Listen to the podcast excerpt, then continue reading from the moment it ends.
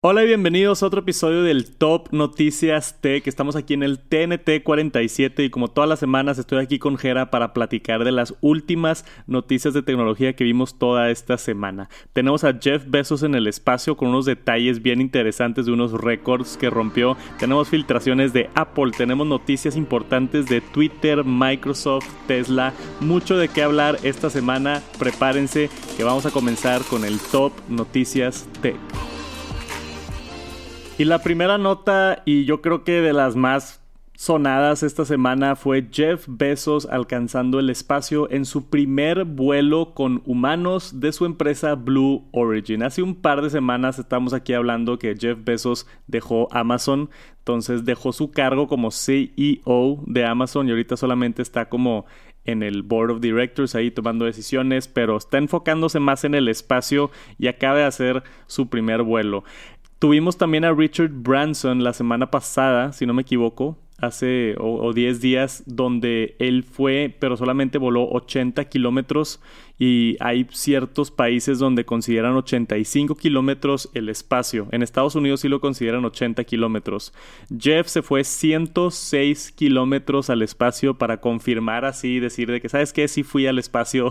y, y fue como de los primeros viajes de esta nueva era que estamos viviendo nosotros aquí en el 2021 del turismo espacial. Es algo que hemos estado hablando yo creo que ya por unos 5 años desde que empezó Blue Origin, Virgin Galactic y también Elon Musk con SpaceX y ya es una realidad. Entonces el primer vuelo de la empresa Blue Origin de Jeff Bezos era el primer vuelo comercial, por así decirlo, de turismo espacial.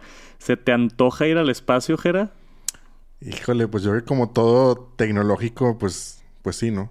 O sea, quieres, quieres darte una vuelta ahí arriba a ver qué hay. Quieres nada más ver qué hay, sentir la, la antigravedad. Pero ¿cuántos millones necesitamos? Necesitamos exactamente 28 millones de dólares si es que quieres ir al espacio ahorita.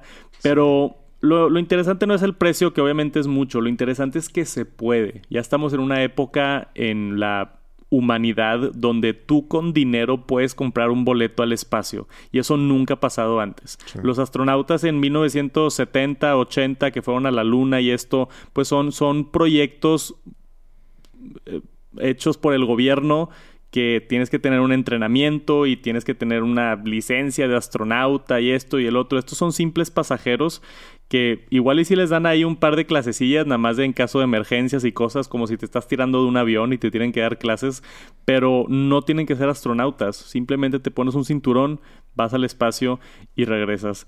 Tenemos aquí la nota. Jeff Bezos alcanza el espacio y culmina con éxito el vuelo con tripulantes de la nave Blue Origin. Este video es básicamente lo que vimos en el live stream. Si es que no lo vieron, por aquí tenemos a, Jeff Bezos y toda la raza que se subió al, a, esta nave. Que bien interesante. Ahí esa el que más se ve, la que más se ve viejita, se rompieron varios récords. Entonces, tuvimos primero que nada la mujer o el humano más viejo en el espacio. Tiene 84 años esta Wally Funk o 82 años, una cosa así. Es rompió 82. el 82. Rompió el récord como la persona de mayor edad más grande en ir al espacio y al mismo tiempo se rompió el récord de la persona más joven en ir al espacio. Entonces, curiosamente se rompieron esos dos récords.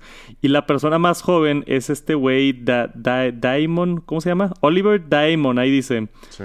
Mira, aquí tenemos la capsulita para que la vean mientras hablamos. Oliver Diamond también tiene una historia interesante porque su papá pagó los 23 millones de euros que necesitaba para, para ir al viaje y no pudo ir su papá, simplemente dijeron hubo un problema con su agenda o no sé si se rajó el papá y dijo, ¿sabes qué? Di, que tengo una junta o algo de que ya no se me antojó ir al espacio. Pero mandó a su hijo. Entonces mandó a su hijo en su lugar de, ¿sabes qué? Yo tengo que ir a hacer cosas importantes que hacen los millonarios. y mandó a su hijo de que, hey, ¿tú quieres ir? De que ya está el viaje pagado. sí. tengo que ir al dentista. Este, sorry, no puedo ir. Sí, tengo, tengo junta de consejo de la colonia. tengo que faltar a ese viaje que había pagado 28 millones de dólares. Entonces mandó a su hijo, que tiene 18 años, y rompió el récord como el, el humano más joven en ir al espacio, porque otra vez no tienen que ser astronautas, o sea, la gente que entrena para ir al espacio, todos son, tienen muchos años de entrenamiento y todo, y esto es un cuate de 18 años de, creo que de Países Bajos, que simplemente su papá le dijo, oye, ¿quieres ir? Y pues jalo. Y fue al espacio con Jeff Bezos. Aquí tenemos la cápsula que podemos ver en el video. Bastante, este, esto es lo que va arriba del cohete. Pero aunque no se ve grande, lo que cambia aquí Blue Origin es que está un poquito más orientado hacia los turistas. La cápsula es más cómoda, tiene seis lugares, aunque solamente fueron cuatro en este vuelo. Y está espaciosa, espaciosa, espaciosa. Ándale. Este, y lo, lo, interesante fue que duró 11 minutos el vuelo. Entonces, tampoco es así como que pagas 28 millones de dólares y te vas un par de horas al espacio Sí. o, o duermes en el espacio. No, o sea, estás en el espacio un total de dos minutos. Porque los 11 minutos incluye todo el tiempo que te tardas en llegar al espacio y el tiempo que te tardas en regresar. Que es más rápido el regreso porque estás cayendo más rápido. Pero el tiempo en el espacio fueron dos minutos. Cuando rompieron la barrera de la atmósfera, esos 106 kilómetros que fueron en el aire, llegó el punto donde ya no tenían gravedad y ya estaban considerados completamente en el espacio. Se quitaron los cinturones y pudieron flotar un par de minutos y divertirse y voltear a ver la ventana a ver qué es lo que hay en el espacio. Es lo, eso es lo que más me da miedo a mí. O sea, imagínate llegar al espacio y estás como que viendo la Tierra bien bonita, así azul y se ve la curvatura y todo, pero luego volteas para atrás y ¿qué ves? Sí, que a veces es negro. Bueno, como en las películas, ¿no? Pues, un espacio. No que sé, o sea, eso, eso es lo que a mí me da curiosidad. O sea, estar viendo la Tierra despegar, llegar al espacio y luego voltear para el otro lado Sí. y qué hay. Está Sí. tipo todo negro o se ven estrellas o no sé qué, qué pasa. Se me hace bien loco eso. Este y tenemos aquí en el video ya por fin cómo aterriza la cápsula. Tiene la más o menos la misma tecnología de, de Elon Musk que vuelve a aterrizar el cohete. Tiene un par de paracaídas también. Pero podemos ver aquí cómo, cómo ya aterrizó y se baja Jeff Bezos y la raza. Y luego dan una conferencia después. Aquí tenemos a- a la raza. Ahí está este cuate de 18 años, este Jeff Bezos y esta Wally Funk, que era la, la pilota. La piloto, se dice la piloto. ¿Tú sabías eso? No. No se dice pilota, se dice la piloto. Otra cosa que estamos aprendiendo aquí en el Top Noticias Tech. Pero bueno, ya para concluir, turismo espacial, yo creo que ahorita obviamente solo es para multi, multi, multimillonarios. Para que te sobren 28 millones de dólares tienes que tener mucho dinero. Se me hace que ni millonarios, esto es exclusivamente para billonarios ahorita. Sí. Pero esperemos que siga avanzando como toda tecnología. Si lo vemos a una escala un poquito más chica, cuando salieron las primeras televisiones 4K, todas costaban 100 mil pesos, 150 mil pesos. Y ahorita puedes encontrar una tele 4K en 8 mil pesos, Sí. 6 mil pesos. Entonces la tecnología avanza, se hace más económica, más gente, se hace más accesible. Entonces esperemos que igual y en, no sé, ¿qué te gusta? Unos 30, 40 años de estar haciendo estos vuelos y más gente y más baratos y más baratos. Igual y en vez de que valga 28 millones de dólares puede llegar a valer unos 200 mil dólares. Que como quieras una lana impresionante, Sí. pero ya es algo así como que un poquito más accesible que igual y podamos tener la oportunidad de tener la experiencia de ir al espacio gracias a, a Jeff Bezos y también a Richard Branson de Virgin Galactic y Elon Musk, que son como que los tres multibillonarios ahorita que están en la, la carrera al espacio a ver quién tiene los mejores cohetes. Elon Musk está un poquito más enfocado en- en- hacia más profundo, ¿no? Él tiene planes de ir a Marte y de ir a la Luna y tiene planes bien locos, tiene cohetes más grandes, más sofisticados. En mi opinión, este, con más tecnología y cosas. Richard Branson con Virgin Galactic y Jeff Bezos están más enfocados en el turismo. O sea, en, en atender a, a la raza que quiere ir al espacio, no en ir a colonizar Marte. Sí. Pero bien interesante. ¿Tienes algo que quieras agregar? No, no, no. Está perfecto. Lo has dicho todo. Lo he dicho todo, así es. Blue Origin, esperemos a ver si tenemos más noticias de esto. A mí se me hace bien interesante todo lo de turismo espacial. Los mantenemos al tanto aquí en el TNT. Y después ya tenemos fotos reales de este nuevo producto de Apple que anunciaron este, la semana pasada, el Battery Pack de MagSafe. Este es un producto que yo creo que todos esperábamos, al menos yo ya me lo esperaba. Hemos estado viendo Apple crecer el ecosistema de MagSafe con accesorios y fundas y carteras y era evidente que tenía que haber una batería de carga inalámbrica. Y es un concepto bien divertido porque puedes cargar tu teléfono inalámbricamente, todavía tienes acceso al puerto y lo puedes quitar cuando quieras, es fácil de poner y acomodar y se ve como que el, estilo de mejor batería que tenemos. Pero Apple en sus fotos de cuando hicieron el anuncio no mostraron bien qué tan grueso estaba y tenemos aquí las primeras fotos de lo grueso y un poquito más de detalles ya que la batería le está llegando a la raza. Entonces Primeras impresiones, Jera. Pues está padre. A mí sí me gustó. Sí, sí es algo que pudiera comprar. O sea, posiblemente, como tú dices, en lugar de traer el cable para todos lados o tener una, un power bank así de, de con cable y no sé, te lo metes a la bolsa y te está estorbando, lo tienes que cargar, posiblemente traes ahí un accesorio más pues portátil. Creo que también por ahí leí que, que, podías inclusive usarlo como base de carga, o sea, como conectas tu cable al, a la batería y puedes poner el celular arriba y pues está cargando. Ya, como si fuera una basecita de carga MagSafe. Ok, entonces lo puedes utilizar pues en tu escritorio como base de carga y así vas a salir de tu casa, lo agarras y te lo llevas. Eso también está padre, o sea, esa funcionalidad también está interesante. Lo que a mí me sorprendió es que está un poquito más grueso de lo que esperaba. ¿O tú, o tú, sí. tú esperabas que iba a estar así de grueso? Pues... Está hasta más grueso que el teléfono. Sí, sí está más grueso que el teléfono. Digo, ahí se ve que trae la funda. O sea, trae la funda de silicón, me imagino, el teléfono. Sí. Entonces, como quiera le agrega ahí, este, pues, tamaño. Pero, pero pues digo, al final, creo que inclusive viendo ahí las capacidades de la, de la batería, tampoco te carga el teléfono completamente. Entonces, yo digo que, pues, imagínate si quisieras que te cargara, que te cargara el iPhone 12 Pro Max. Pues imagínate más gordo todavía. Sí. O sea, yo creo que pues está ahí. depende del iPhone, pero creo que un iPhone mini sí lo carga completamente. Creo que el 12 tal vez también, pero ya los iPhones más grandes no. Entonces, es básicamente tener una carga extra pegada en la parte de atrás de tu teléfono. Que pues yo creo que si tienes un, no sé, un 12 mini o un 12 normal, puede valer la pena tenerlo ahí atrás si es que te falta algo de batería. O tenerlo en caso de emergencia, tenerlo en la mochila o en la bolsa y, y poder simplemente colocarlo en la parte de atrás y que se cargue. Está muy padre el producto y conociendo a Apple seguramente está bien diseñado con buenos materiales, bonito, agradable al tacto. O sea, Apple piensa mucho en estos detalles. Pero 100 dólares por esto este, aunque sabemos que es Apple y le gusta cobrar las cosas como son y, y, quitarnos el dinero a los fanboys, 100 dólares sigue siendo mucho. O sea, hay alternativas como una de Anchor que estuve viendo, una de Mophie, que hacen básicamente lo mismo y cuestan 50 dólares. Entonces ya yo creo que a mí me interesa mucho hacer una reseña, no solamente de esto, sino esto y la competencia y ver cuál es la diferencia. ¿Por qué estás pagando 100 dólares? Nada más porque tiene el logotipo de Apple en la parte de atrás o si está más estético, si está más cómodo, si está, no sé, mejor rendimiento. Ya tendremos que hacer pruebas. Todavía no la venden en México, desafortunadamente, pero voy a tratar de conseguirla y cuando la consiga, seguramente voy a estar haciendo videos allá en el canal de Tech Santos.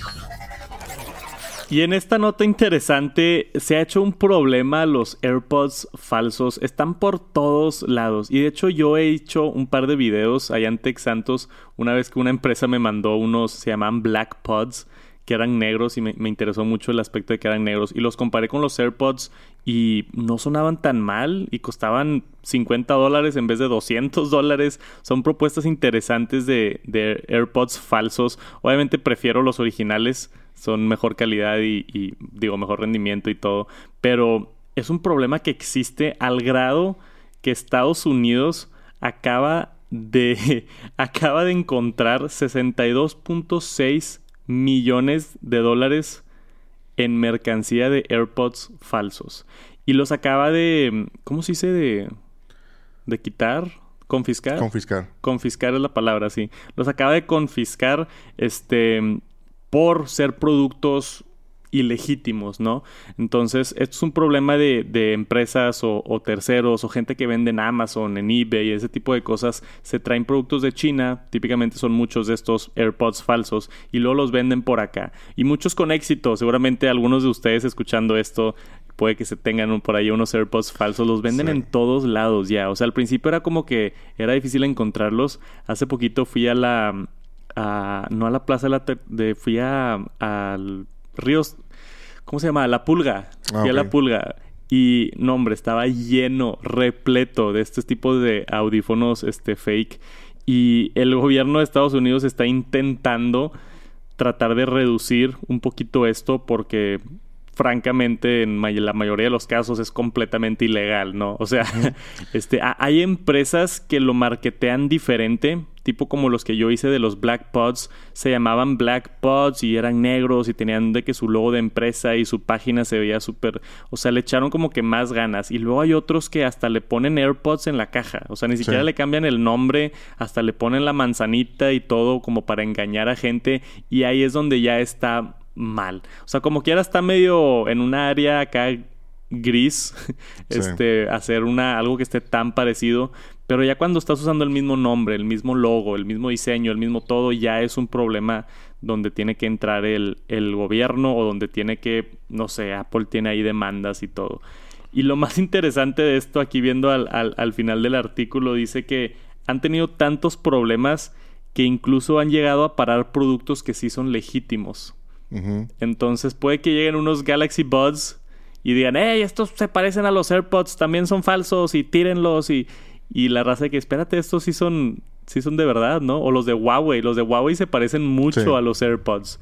Y es Huawei, es una empresa reconocida, entonces si alguien llega y los de los de la aduana en Estados Unidos no saben distinguir si Huawei es una marca de verdad o una marca de clones, entonces ahí se confunden y ha pasado o ha habido situaciones donde tiran productos que sí es legítimo, ¿no? Entonces todo esto se ha hecho...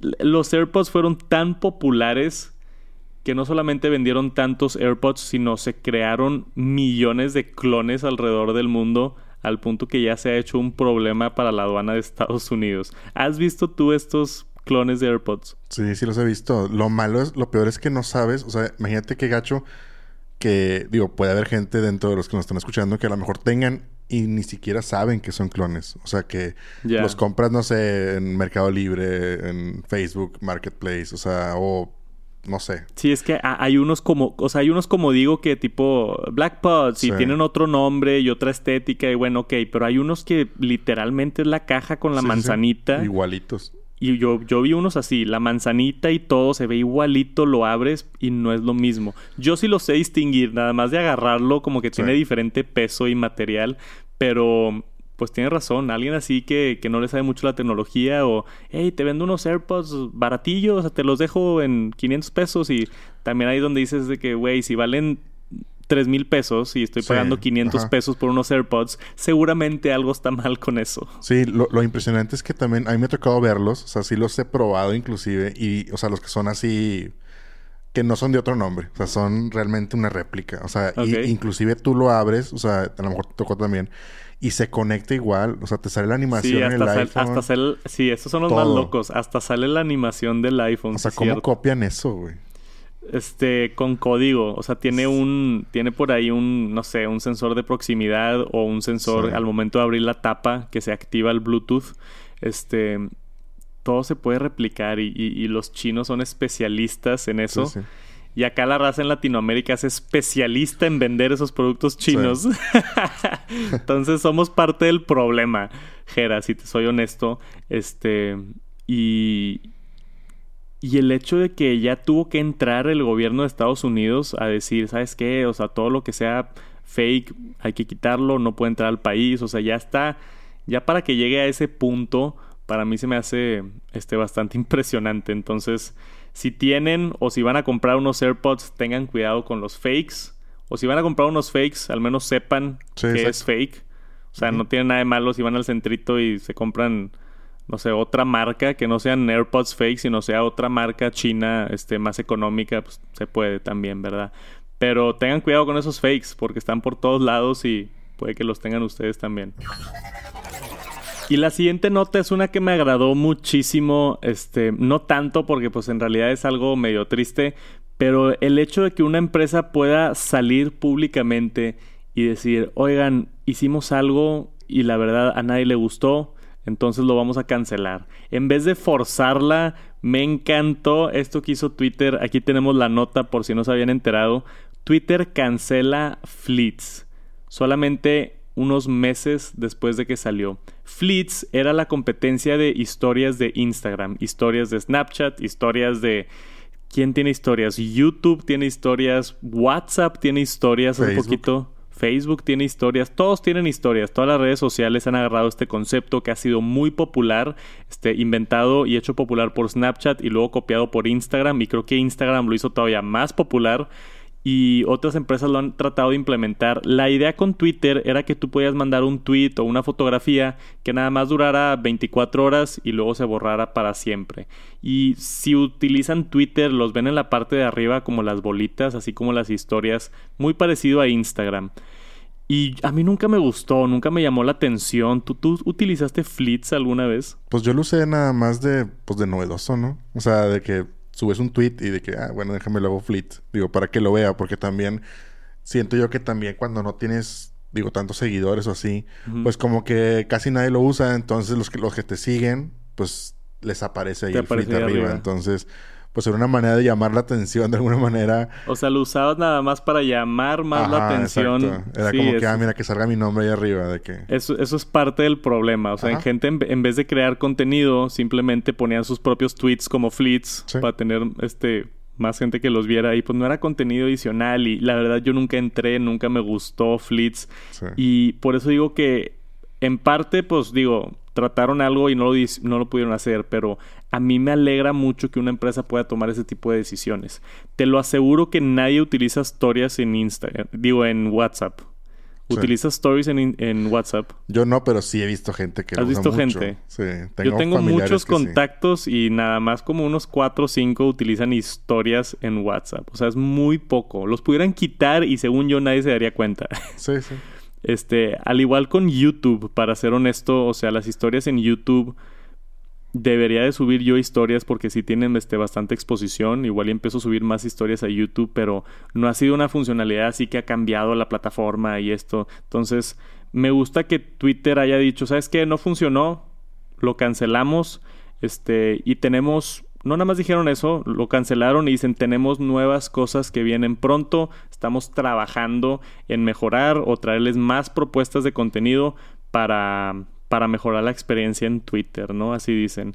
Y hemos visto mucha información de Twitter últimamente, con eso ahora que ahora puedes pagar y Twitter Spaces y ahora le puedes donar a tus creadores o les puedes dejar propinas, otras cosas. Entonces, Twitter está como que ya sintió la presión de otras redes sociales y está intentando cosas nuevas. Yo creo que le va a ir muy bien con Twitter Spaces. Yo creo que eso va a ser lo interesante. Y ahora que no vamos a tener fleets, no sé dónde van a acomodar lo de Twitter Spaces porque era en el mismo lugar donde teníamos los fleets. Mm, tienes razón. Entonces no sé a dónde se va a ir eso. Igual iba a ser una pestaña en la parte de abajo. Yo creo que eso sí tiene potencial al estilo de Clubhouse. Y veremos a ver qué pasa. También como nota adicional aquí en Twitter tenemos que van a empezar a sacar auto captions para voice tweets. Entonces creo que el año pasado introducieron esta opción de poder mandar como que un voice note como tweet para que lo escuchen todos tus seguidores en Twitter. Y ahora como, como accesibilidad, ahora se ponen unas, unas subtítulos de manera automática. Entonces también, si les gusta utilizar voice tweets, pues aquí sigue Twitter mejorando la plataforma. Pero hasta ahorita, que en paz descanse Fleets 2021-2021. y veremos a ver qué más hace Twitter. Y una nota rápida para los fans de Tesla, una noticia importantísima. Tesla cuando tú compras un carro Tesla tienes la opción de agregarle el FSD, que es el Full Self Driving. Básicamente habilitas más opciones para tu carro para poder navegarse solo, para poder cambiarse de carril, para poder estacionarse solo, para que tú desde la aplicación puedas picarle summon y que el carro pase por ti, o sea, se salga del estacionamiento y vaya por ti. O sea, muchas eh, funciones bien inteligentes y bien interesantes que a Tesla pues evidentemente le cuesta más, entonces te lo cobra de antemano. Te dice, oye, si lo quieres, cuesta 10 mil dólares al momento que tú lo compras. Y mucha gente pues no lo compraba porque decía, oye, pues la neta no necesito el self-driving. 10 mil dólares es mucho dinero para agregarle al costo del carro. Si ya te estás gastando 40 mil, 50 mil dólares en el carro, agregarle otros 10 mil como que sí pesa. Entonces, ya se había rumorado esto desde hace mucho tiempo, pero tenemos por fin una suscripción para self, full self-driving de 199 dólares al mes. Suena como mucho, 200 dólares al mes por una suscripción, ¿no? Estamos acostumbrados a ver 10 dólares al mes y 15 dólares al mes y así como que 200 dólares al mes, pero sabiendo que cuesta 10 mil dólares esto, pues 200 dólares al mes son bastantes años para llegar a esos 10 mil dólares, ¿no? Y también es una oportunidad, yo creo, para Tesla que la gente lo pruebe, porque antes de que, oye, tengo que pagar 10 mil dólares y si no me gusta, Sí, es, lo que te iba a comentar. O sea que es una buena oportunidad. Yo siento, no, no, no tengo experiencia en, en, Tesla. Quisiera tener uno, pero no. Pero como tú dices, una cantidad fuerte de inversión inicial, como para decir, déjame ver si me gusta, si lo pruebo tipo, no sé, ciudades de México, por ejemplo, acá que tenemos que no están en sus óptimas condiciones y a lo mejor no le va a sacar el provecho como en Estados Unidos u otros países. Sí. Pues si dices, oye, gastarte 10 mil dólares para ver si la uso, pues a lo mejor no. Pero como tú dices, yo creo que sí, sí va a crecer la cantidad de usuarios que lo va a empezar a usar a partir de ahora que, que puedas pagar 200 dólares al mes por tener esa opción y no desembolsar los 10 mil dólares. O sea. Claro, o Ah, habilite muchas opciones. También, o, o, por ejemplo, si, no sé, si te vas a ir de viaje un mes y vas a estar en la carretera y dices, oye, en la carretera, la neta, si quiero que se maneje solo, lo compras ese mes y luego lo dejas de pagar en siguientes meses. O algo así por el estilo. Te da mucha flexibilidad. Yo tampoco tengo un Tesla, me encantaría. Espero pronto poder comprar un Tesla. Hay que echarle ganas a los videos, Jera. Sí. Denle like y subscribe, por favor. Comenten, compartan los videos. sí. Este, pero se me hace excelente. O sea, en la neta, yo sí soy fan de Tesla, me encantan los carros, la inteligencia que tienen y esto de full self-driving es algo que me ha interesado muchísimo. Y el hecho de que le hayan dado esta opción más económica y más accesible a muchas personas es increíble. Estuve viendo por ahí varios de los videos de Marciano Tech que ah, él tiene un, un, Tesla allá en Chicago y compró esto de, Full Self Driving ha estado subiendo ahí varios videos de cómo funciona el Summon y otras cosas. Si quieren ir a checarlo, vayan a buscar a, a Marciano Tech. Este, tiene unos buenos videos sobre este tema. Yo hasta que tenga el Tesla, pues no lo, no lo podré probar. Pero ahí está la nota y es una muy buena noticia para los fans de Tesla. Y tenemos un anuncio importantísimo en el mundo de Microsoft y en el mundo de Windows. Puede que conozcan un servicio que se llama Microsoft 365. Eso es que tú puedes tener PowerPoint, eh, Word, Excel y todo, tener una suscripción y tener todos tus documentos en la nube y todo y así. Y funciona muy bien. Pero acaban de anunciar esto nuevo que se llama, ¿cómo se llama? Windows. Windows 365, que te permite hacer como un stream a un dispositivo del sistema operativo Windows y poder utilizarlo en ese dispositivo. Algo similar a lo que hemos estado viendo, por ejemplo, en el mundo de gaming con Google Stadia, con Amazon ¿Cómo se llamaba el de Amazon? Luna. Luna, ¿verdad? Creo que sí, no me acuerdo. Donde básicamente en tu computadora no está renderizando nada la computadora. Simplemente lo estás viendo y se te está mandando a través del internet la pantalla. Como si lo estás controlando por TeamViewer, ¿no? Sí. Para la raza un poquito más viejita que utilizaba TeamViewer. este. Este es un servicio nuevo y está bastante interesante porque lo puedes utilizar en un iPad, lo puedes utilizar en una Mac lo puedes utilizar en básicamente cualquier computadora que quieras. Y recientemente con el anuncio de las Macs M1 se perdió el soporte para Bootcamp. Entonces ya es hasta ahorita imposible instalar Windows nativamente en una computadora Mac que tenga un procesador M1. Siguen existiendo programas como Parallels, donde tú puedes instalar una virtualización, pero está utilizando los recursos de la computadora para hacer esa virtualización y utilizar Windows. Y en ciertos aspectos las virtualizaciones tienen problemas a veces. Yo creo que esto es una solución más interesante. Si tienes un buen internet, poder utilizar Windows a través de la nube en tu iPad o en tu Mac creo que es una solución genia y es de esas cosas que, que piensas, ¿por, qué no habían hecho antes, no? Sí, sí, es una buena idea. Vale la pena, ¿valdrá la pena dar la oportunidad a Windows? ¿Le darás la oportunidad a Windows, Jera? Vamos a ver. si lo puedes usar en tu iPad, tal vez. Puede ser. Yo creo que sí, o sea, hay mucha gente que, por ejemplo, no sé, tiene una Mac y, y en el trabajo les piden un sistema que es nada más Windows. Entonces igual y meterte ahí a la nube y, poder utilizar ese programa o si te gusta por ejemplo gamear, tienes una buena conexión a internet, igual y jugar juegos de Windows a través de Stream, o sea como si fuera un Google Stadia. Puedes bajar Steam y no sé, puede estar interesante ver cómo funciona ese lado también. Abre muchas puertas, es ese tipo de anuncios donde ahora tenemos más puertas para utilizar nuestra tecnología y esto de Windows 365, si es que funciona como dicen que funciona, que es básicamente utiliza Windows como si cero latencia, así como si lo tuvieras en tu computadora, pero todo a través de la nube. Yo creo que puede solucionar muchas cosas y estoy emocionado por dónde pueda llegar. Por supuesto que si puedo intentar este, utilizar esto, lo voy a probar y estaré haciendo un video por allá en Tech Santos. Creo que estaría padre hacer un video de Windows en el iPad, ¿no? Sí, sí, sí. A ver, a ver si nos armamos ese video después. Me llama la atención eso. Perfecto, luego lo, lo planeamos. No tenemos información de precio, ¿verdad? No, como que todavía no está tan habilitado eso. Sí, no tenemos información de precio aquí en el artículo, pero es una suscripción mensual. Entonces, yo creo que, que pues no sé, no tengo idea. Me puede sorprender, pero yo esperaría tipo unos 20, 40 dólares al mes tal vez.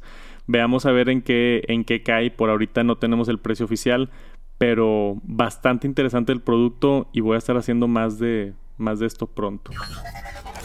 Y esta semana Bloomberg sacó un reporte extenso que se encontró mucha información en documentos, mucha información en registros gubernamentales y aparte información en nuevas adquisiciones de Netflix. Acaban de contratar a a una persona que trabajaba en EA Electronic Arts, este Mike Verdu, que se dedica o era el vicepresidente de Game Development. Entonces todo parece indicar y de todos lados está apuntando a que Netflix se está preparando para el mundo de videojuegos. No tiene suficiente con ser el rey de streaming de contenido de televisión y series, quiere hacer streaming de videojuegos.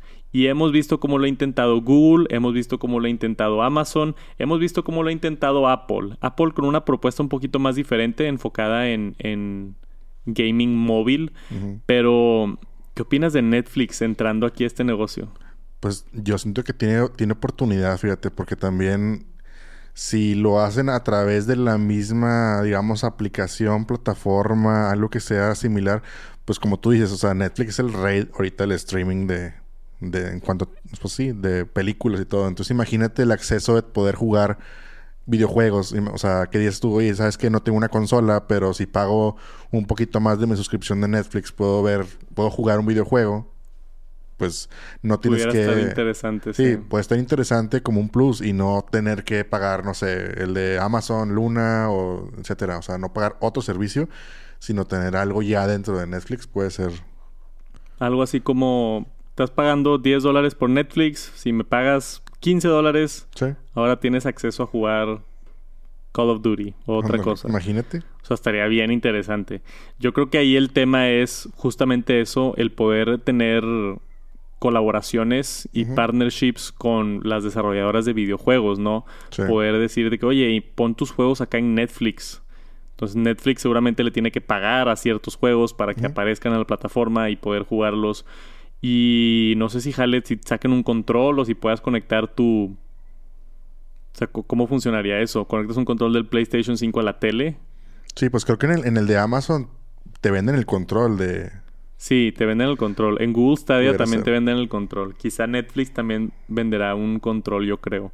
Pero no sé, para mí es una industria en la que hemos hablado mucho, el, el streaming de videojuegos, y todavía no despega.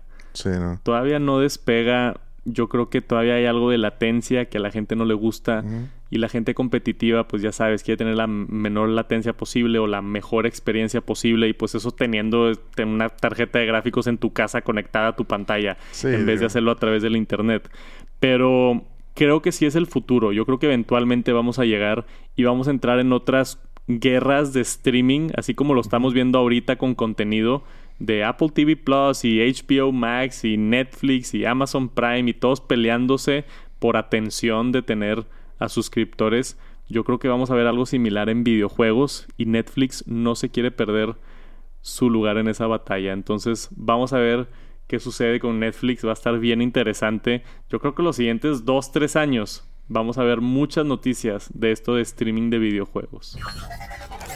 Tenemos un desarrollo interesante en, post pandemia, aunque todavía tenemos muchos este, problemas y casos emergentes en diferentes países, hemos estado viendo ya fricción entre empleados y empresas por algo bien interesante. Tuvimos por un año, año y medio todos trabajando desde casa, mandaron todos a sus casas y estuvieron trabajando desde casa y ahora que estamos empezando a regresar a oficinas, los empleados están diciendo, no quiero, no, no se me antoja, estoy bien cómodo en mi casa, este, puedo atender a mis hijos, puedo tener mi, horario más flexible, puedo evitarme todo el tiempo de estar en el tren o en el metro o en el carro y están enojados, hay unos que están enojados, entonces específicamente en el artículo que tenemos aquí incluye a Apple, se filtró un supuesto encuesta que encontró The Verge, donde dice que participaron, ¿cuántos eran? Mil...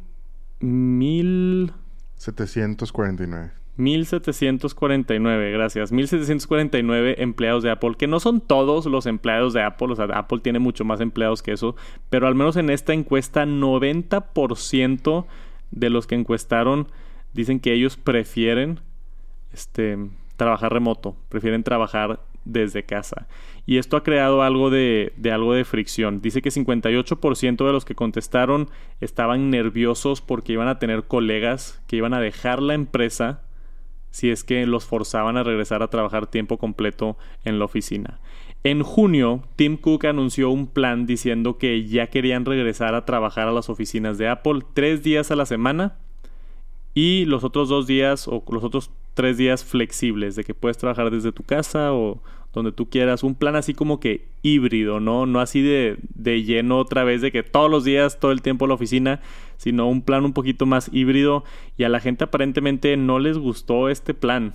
Entonces tenemos acá ahora este reporte más reciente que salió el día de hoy que empleados de Apple están amenazando salirse del trabajo ya que la empresa está más firme en esto, ¿no? Ya no es tanto opción, ya es así como que, oye, tienes que venir tres días a la semana al trabajo y ahora es parte de las reglas de la oficina y tienes que atenderlas y si no, pues te puedes ir, ¿verdad?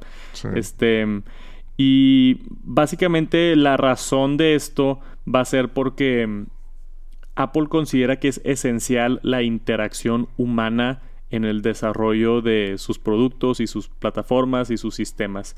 Que para mí yo sí entiendo eso a cierto grado, hay una mejor comunicación cuando estás en persona.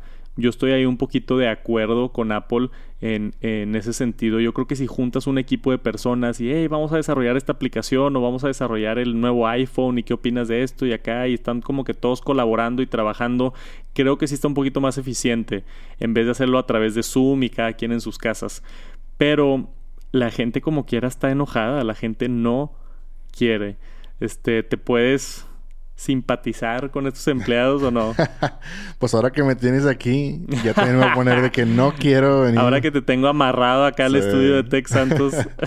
este, no, pues digo, es un cambio drástico. Digo, yo que vengo de, de estar en mi casa, o sea, yo tengo ahí mi oficina y aparte en otra oficina, pero yo prácticamente estaba en mi casa, entonces sí es duro el hecho de decir, oye, pues ya no tienes las facilidades de estar en tu casa en las que pues, o sea, no sé, pues tienes, tienes hambre, comes ahí cualquier cosa, tu agua, lo que tú quieras. Simplemente estar, como tú dices, lo principal es el ahorro de tiempo. Que, que a lo mejor en, el caso de, a lo mejor nosotros, a lo mejor dices tú, ah, es media hora, 20 minutos, pero hay gente que tarda hora, dos horas en tráfico. Entonces, sí hay cosas, siento yo que lo, principal, creo yo, puede ser por ese lado del tiempo de traslado, que la gente, o los ahorros también, ahorro de comida, porque si hay gente que tiene que comer fuera, ahorro de combustible, todo eso, o sea, son, pues te acostumbras. Pero también a la gente, digo, a lo mejor ellos no les no han pasado por eso, pero los que nos pueda tocar que trabajemos mucho tiempo en casa, también a veces, como tú dices, necesitas interacción humana. Necesitas salir y necesitas tener esa, pues sí, esa junta. Porque nosotros aquí hemos, creo que hemos cambiado un poquito la interacción desde que ahora estoy acá. Este, pues hay más química y nos entendemos más en muchos aspectos que antes nos veíamos muy poco. Sí, yo, yo, creo que sí ha, ha servido mucho. O sea, de, experiencia aquí, nada más para la raza que está escuchando el TNT, los primeros seis meses yo trabajé con Jera remoto. Yo te mandaba todo el, el programa y tú lo editabas en tu casa y lo subías a YouTube. Y ahora que estamos juntos, digo, no solamente ahora te incluyo en los videos, saluda a la raza, pero ahora vienes aquí conmigo al estudio, ¿no? Entonces platicamos en persona, platicamos de las notas, este, ya que me estás oyendo con videos de Tech Santos, yo también creo que ha evolucionado nuestra relación. Y creo que es importante también. Y también no se me hace tan estricto Apple con esta opción híbrida de pues tres días, todavía darle dos días a la... Es que la gente no se acuerda que hace dos años pues ibas a la oficina todo el día, lunes a sábado y gente hasta el sábado todo el día, ¿no?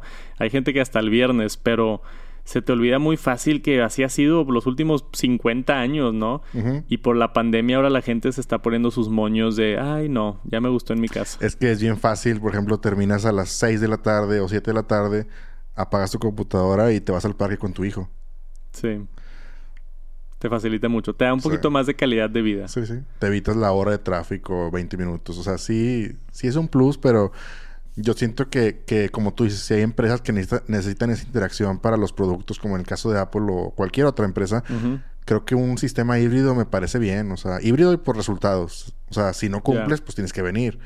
Pero pues... eso también estaría bueno, tener algo de mérito de, de, oye, hiciste bien tu chamba, este, ven nada más un día en vez de tres o así pues no sé, son diferentes políticas de empresas. Yo creo que están administrando la situación lo mejor que puedan. Porque pues obviamente van a tener gente enojada, como el caso es Apple, y estoy seguro que el caso es todas las empresas del mundo.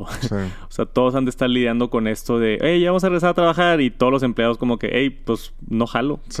Ahora, que también esto de que los empleados están así diciendo de que no queremos y así, pues a la hora de los trancazos, si Apple dice, vienes o te vas, yo no sé qué tanta gente en realidad dejaría su puesto bien pagado en Apple por una inconveniente de subirte al autobús 40 minutos. No sé, este, pero definitivamente es un tema bien interesante y vamos a ver cómo evoluciona. Siguen saliendo ese tipo de reportes de muchas empresas y no sé, a mí se me hace un tema bien, bien, bien interesante. Seguramente ustedes escuchando esto están pasando por algo similar. Me encantaría ver sus comentarios. Taguenme en Twitter o aquí en YouTube o donde sea. Su, no sé, o sea, ¿qué, haces en esa situación? O sea, tú, como la empresa, ¿qué haces? ¿Les das el gusto o estás perdiendo dinero y está mejor la colaboración en persona? Eh, es una situación difícil de ambos lados, del lado de la empresa y del lado del empleado, el poder como que empatarlo y que todos estén satisfechos. No está fácil. Pero vamos a ver qué, qué sucede y los mantengo al tanto sobre este tema interesante. Por muchos años, Apple siempre ha sido líder en ventas a nivel mundial en cuanto a iPhones, no tanto como Samsung, que en los últimos años ha tenido el primer lugar en ventas, pero lo interesante que acaba de suceder ahorita en el segundo cuarto del 2021 es que por primera vez en la historia la empresa de Xiaomi vendió más que Apple. Entonces tiene un poquito más del mercado, ¿no? Se divide así como en pasteles. Tenemos a Samsung con 19%, Xiaomi con 17% y Apple ahora con 14%. La primera vez que Xiaomi le gana a Apple y Apple se cae a tercer lugar. ¿Qué opinas, sí. Oye, sobre todo lo que estoy viendo ahí, lo impresionante es el crecimiento. 83%. 83%. sí. Eso habla de que en tan poco tiempo, o sea, todo lo que creció. Sí. O sea, porque ahí imagínate Apple, o sea, 1%. Apple creció 1%, Samsung 15%, Oppo y Vivo ahí están en 28, 27 y pues sí, Xiaomi tomó el segundo lugar Sí. con ese increíble crecimiento este año. No sé qué están haciendo, han de estar vendiendo muchísimos teléfonos en China y en todos lados. En, eh, Xiaomi México ha tenido mucho éxito. Yo probé el, el Mi 10 y es un muy buen teléfono por el precio. Entonces, se están llevando el mercado. Están Sí, dejando sí. a. Están dejando a Apple atrás. Está bien interesante esta, esta nota y la quería mencionar aquí en el Top Noticias Tech. Samsung siempre ha sido el más popular. Como que siempre ha sido el. el a, a nivel de mercado, ¿no? Porque puede que Apple haga más dinero porque son más caros y tienen otras cosas, otras fuentes de servicios. O sea, no, no es específicamente eso, es nada más el market share. O sea, de, de por unidad de teléfono vendida, si se vendieron 100 teléfonos, Samsung vende 19, Xiaomi vende 17, Apple vende 14. Que, pues no sé, está bien interesante. Sí, sí. Pues ahí la lleva. Va muy bien Xiaomi. Vamos a ver con qué nos sorprende. Qué productos nuevos también. Digo, porque aquí estamos hablando de teléfonos, pero también tiene productos interesantes. Fuera de... Sí, tiene scooters eléctricos Sí. y tiene otras cosas también, sí he visto. A mí se me antoja uno de esos scooters eléctricos de, de Xiaomi, justamente porque estaba viendo unos de, de Booster y de empresas acá famosillas y están bien caros y el de Xiaomi está mucho más barato y parece ser lo mismo. Entonces entiendo la atracción de, de la empresa. Es una muy buena empresa Xiaomi y le ha ido muy, muy bien. Y eso que se ha expandido a México, Latinoamérica, este, creo que ya tienen presencia en Europa, por supuesto que en China, que es donde son más populares, y allá por, por Asia, pero están dominando el mundo, al menos en cuanto a, a mercado. Está impresionante lo que ha hecho Xiaomi y Apple se está quedando atrás, entonces tienen que vender más iPhones. Yo creo que por eso también vamos a ver el iPhone SE nuevo, que va a estar más económico. Sí. Este, Apple está planeando cosas interesantes también para recuperar algo del mercado. Puede ser que la gente se está cansando de comprar teléfonos de 1100 dólares También. O precio. que no haya tantas opciones o simplemente como toda la industria de teléfonos pues ya se está haciendo un poquito más aburrida. O sea, los teléfonos nuevos tienen menos impacto, menos cosas nuevas, ya no es tanto noticia. El iPhone 11 al iPhone 12 ya no cambia tanto como cambiaba del iPhone 4 al 5, ¿no? Sí. Entonces, yo creo que también eso es parte del, del cómo se ha estado adelantando este aspecto. Pero Xiaomi, tengan cuidado porque van a dominar el mundo pronto. Y eso es todo en esta semana del Top Noticias Tech. Muchísimas gracias por acompañarnos. Les mandamos un saludote, Jera y yo, desde el estudio aquí de Tech Santos. Y los esperamos la siguiente semana con más noticias de tecnología. Tenemos muchas notas que han estado saliendo bien, bien interesantes. Y nos vamos a asegurar de cubrir todo. Si tienen alguna nota que no hemos hablado aquí en el TNT o algo interesante que vean, nos las pueden mandar por Twitter, taguenme por a, mí y a Jera y pueden taggear a Top Noticias Tech en Twitter y podemos ver estas notas también si es que quieren que hablemos de algo en específico. Gracias por acompañarnos, dejen su like, dejen su reseña y nos vemos la próxima semana. Peace.